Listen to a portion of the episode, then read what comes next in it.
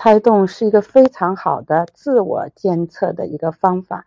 那么你来医院检查，我做胎心监护，我只有二十分钟时间，对吧？我听胎心也就几分钟的时间。那么只有在这个时间内，我证明这个孩子是好的。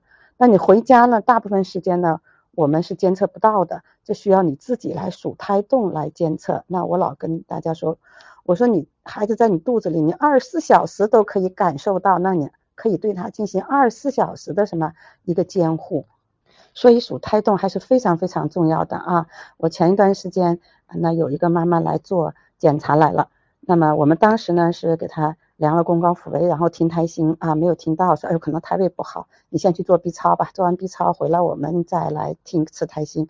好，B 超做出来胎死宫内，然后呢我就跟他说了，我说你没有数胎动吗？完他说我不会数胎动。那么我就问他，我说你建小卡了吗？他说建了。我说你好好去看看那个小卡，那个小卡上就明明告诉你了，你怎么数胎动啊？数胎动。那有时间，当然我们是尽量让你一天数三次。那我已经讲了一个最笨最笨的办法，告诉呃所有的一些孕妈妈，我说你最起码要知道这个孩子我今天动的和啊前一两天啊是不是一样。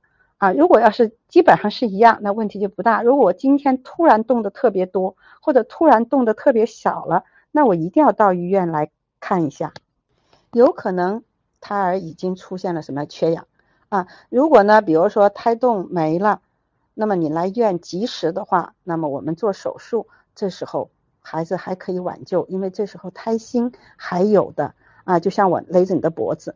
那我掐住你的脖子的话，你一开始肯定是挣扎的，对吧？那你的胎动肯定会什么呀？增加。那么慢慢慢慢挣扎的累了，那你就会不动了。那不动了，这时候你心脏跳动还有没有呢？还有。